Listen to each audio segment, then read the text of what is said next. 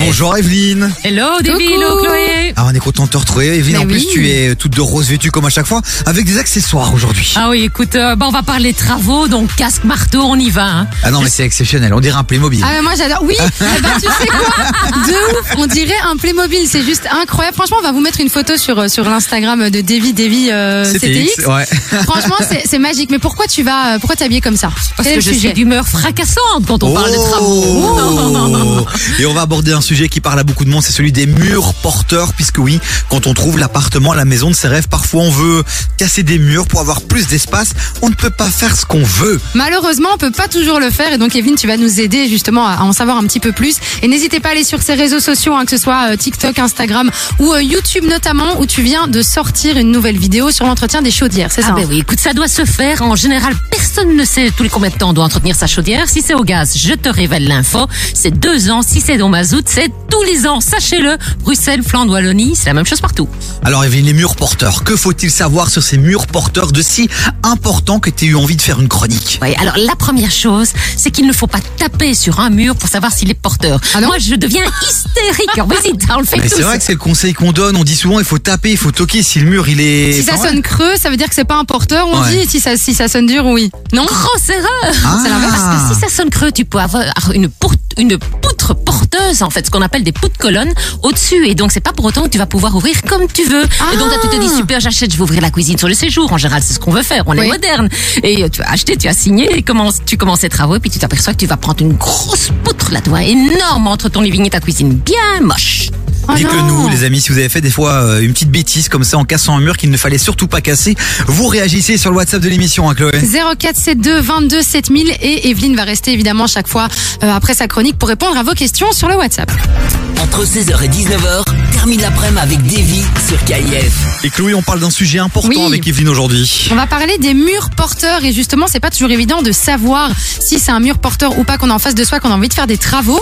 Tu l'as dit, le pre- la première étape déjà c'est il ne suffit pas de taper sur le mur. Mais alors comment tu sais si c'est un mur porteur ou pas Bah, tu ne sais pas, c'est bien ça le problème. Personne ne sait. tu peux pas te dire, je vais regarder les plans, je vais aller les chercher parce que c'est pas toujours mis dessus. Euh, en fait, ce qu'il te faut, c'est un architecte ou un ingénieur en stabilité parce que souvent, tiens-toi bien, il va falloir ouvrir pour savoir. Mais non. Si. Donc c'est en le- fait tu vas devoir faire des travaux pour savoir que tu peux pas en faire, c'est génial. Et imagine que tu veux acheter, regarde la tête du propriétaire, vendeur, et si tu lui dis, je peux ouvrir le mur pour voir si c'est porteur, ça passe pas, évidemment, ce genre de choses. C'est Ok. compliqué, donc faire appel à des experts, c'est ça Ouais, ouais. Et alors quand Et on a les experts qui nous ont donné un peu euh, l'état des lieux du, du bazar, on, on fait quoi On peut casser là alors à ce moment-là Ah ou pas oui, mais surtout, tu lui demandes un papier pour te protéger, hein. signé, cacheté. Est-ce qu'on doit parfois demander l'autorisation d'autres euh, acteurs Tout à fait. Tu dois demander la- l'autorisation à la copropriété si tu es en appartement. Oui. On oublie Ouais. souvent. Pensez à appeler le syndic et euh, le le mettre à l'ordre du jour d'une assemblée générale. Et puis aussi l'accord de l'urbanisme. Parce que si tu touches à un mur porteur, d'office, il faut un permis d'urbanisme.